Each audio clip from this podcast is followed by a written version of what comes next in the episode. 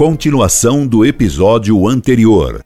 E por que nunca me explicaram o que era a corte e o que fazia o tribunal romano lá, no Horto das Oliveiras, sem licença de Pilatos? E acho que até hoje nenhum padre e ninguém explica para os católicos o que se deve entender por corte, que evidentemente não era a corte do rei nenhum. Os padres não explicam isso. E nem os bispos. A CNBB tem que se preocupar com os transgênicos e com o desarmamento.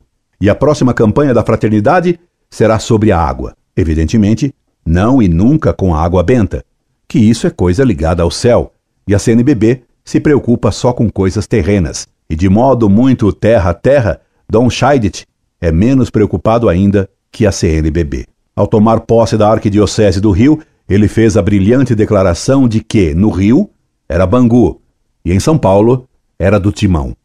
Mas Dom Scheidt é um místico que passa por ser erudito, pois fez teste de doutoramento sobre Hubertino de Casale. Pensei que fosse sobre o Bangu. Claro que vendo o jogo do Timão e a novela das oito, os padres não têm tempo de estudar nem exegese, nem teologia, nem a heresia de Hubertino de Casale.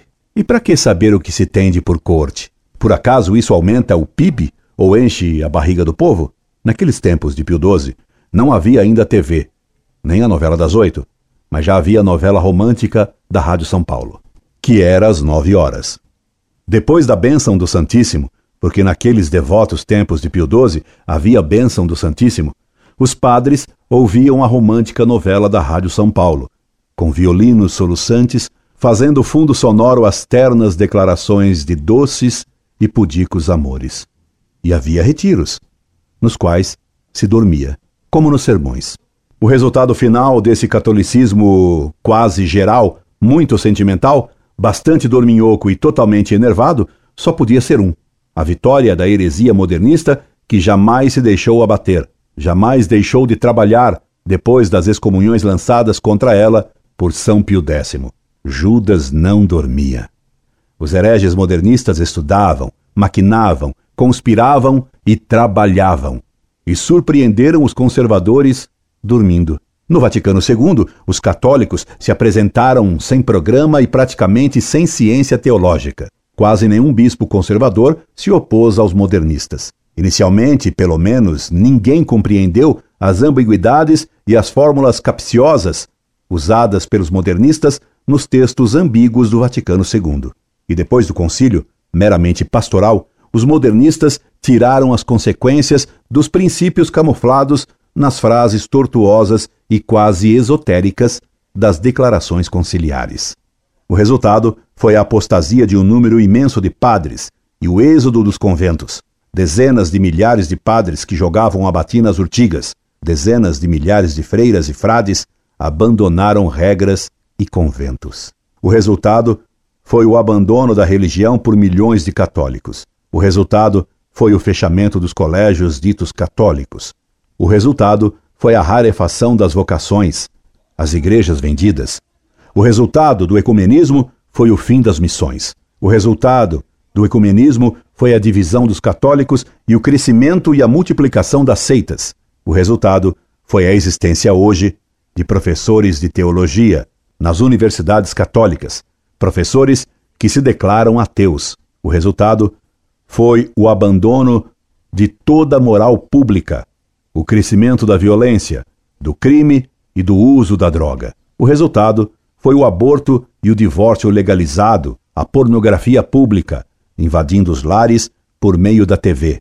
Essa meretriz eletrônica que conservou os valores da família brasileira, como alguém se atreveu a dizer recentemente.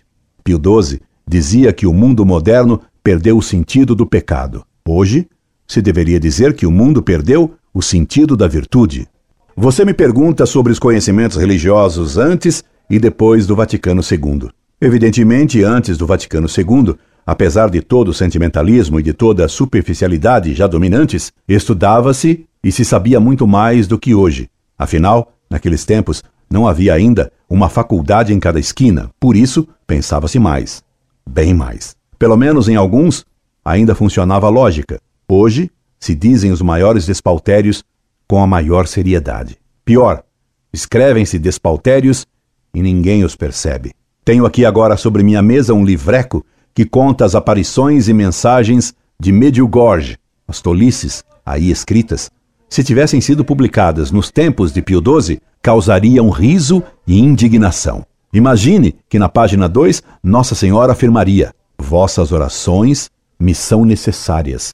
Preciso da oração de vocês. Medjugorje, apressai a vossa conversão. Servos da Rainha Brasília, sem data, página 2. Nossa Senhora, Mãe de Deus, imaculada desde a sua concepção, Rainha do céu e da terra, precisando de nossas orações? É uma loucura. E logo na página 1, Nossa Senhora, pretensamente educada como locutora de rádio, é quem agradece a atenção que lhe foi dada pelos pseudovidentes, como se estes tivessem feito um favor a ela. Obrigada por vocês terem aceitado o meu convite. Também, nesta tarde, queridos filhos, estou particularmente reconhecida a vocês por terem vindo até aqui. Uma doidice desse tipo causaria riso geral em 1940 e o padre que a tivesse publicado seria severamente repreendido e proibido para sempre de voltar a escrever tolices. Hoje, depois do Vaticano II e depois da Missa Nova em português, se tornou preciso explicar tolices. A decadência religiosa e intelectual são patentes. Tenho também outro livreco à minha frente. É do famoso padre Jonas Abib, que, ao que parece, só escreve livrecos. Este é do Arco da Velha. Intitula-se Orando com Poder. Nele, Padre Abib defende heresias e afirma incríveis teses, como por exemplo esta: Quando Jesus vier, vai desposar esta terra, esta igreja e esta humanidade. Padre Jonas Abib, Orando com Poder, editora salesiana, São Paulo, 2001, página 16. Imagine-se, Cristo desposando esta terra. Após o Vaticano II, se perdeu não só a noção de pecado e da virtude, mas também a do ridículo. E ainda há quem considere esse padre um santo apóstolo. E a heresia está em acreditar num segundo advento de Cristo, para reinar na terra, heresia milenarista e protestante que Padre Jonas defende explicitamente nesse seu livreco citado acima. Eis o que ele escreveu: Ele virá para reinar sobre a terra. Padre Jonas Abib orando com o poder, editora salesiana, São Paulo 2001, página 23. E Padre Jonas Abib, no afã de combater a heresia marxista e racionalista da teologia da libertação, acaba por defender o milenarismo irracionalista, ao dizer: eles também não acreditam na segunda vinda de Jesus. Padre Jonas Abib orando com o poder, editora salesiana, São Paulo 2001, página 83. Padre Jonas Abib, acreditando na segunda vinda de Cristo para reinar este mundo contra o que diz explicitamente o Evangelho, Padre Jonas Abib já não é católico, é protestante e adventista. O terremoto do Vaticano II, negando que a revelação tenha sido de verdades, mas da própria res, da substância divina, com a qual se entraria em contato por meio de uma experiência interior inefável, desacreditou o valor da inteligência humana. Todas as heresias modernistas derivaram disso, da negação do valor correto da razão. Deste erro nasceram o racionalismo da teologia da libertação, secaz do marxismo, e o irracionalismo emocionalista, sensacionalista, anti-intelectual e gnóstico do pentecostalismo da RCC. Racionalismo e irracionalismo são as duas pontas da língua da serpente que engana os católicos em nossos dias com o apoio de muitos padres.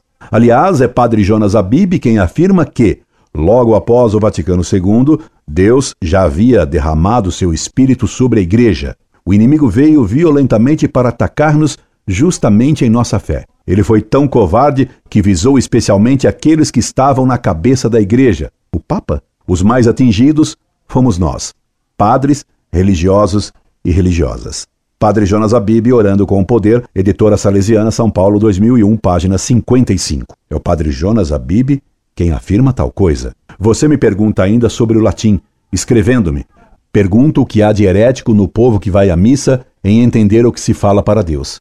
Devo dizer-lhe que por trás dessa vontade de impor o vernáculo na missa está o erro doutrinário gravíssimo que afirma que a missa é rezada pelo povo e não pelo padre. Erro que o Concílio de Trento condenou, dizendo: se alguém disser que o rito da Igreja Romana, pelo qual parte do cânon, e as palavras da consagração, se pronunciadas em voz baixa, deve ser condenado, ou que só se deve celebrar a missa em língua vulgar, seja anátema. Concílio de Trento, Cânones sobre os Santos Sacrifícios da Missa, Cânon 9, Denzinger 956. Além disso, se cada povo rezar em sua língua própria, se perde a noção da unidade da igreja. Foi em Babel que, com pecado, as línguas se dividiram. Foi no Pentecostes que a unidade da fé restabeleceu a unidade das línguas. E o latim dificulta a introdução de erros, enquanto que nas línguas vivas as palavras mudam de sentido, facilita a introdução de erros. E argumentam alguns que o povo entende a missa em português. Será? Que entende o povo quando se diz que Cristo é filho de Deus?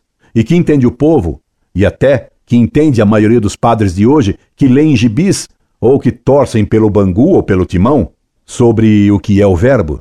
E poderia eu multiplicar as perguntas sobre as palavras da missa, perguntando o que significa a expressão Ele está no meio de nós.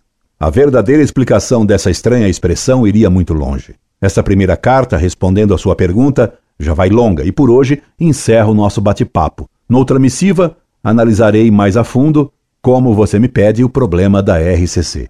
Incorde Jesus Semper, Orlando Fedeli. Continua no próximo episódio.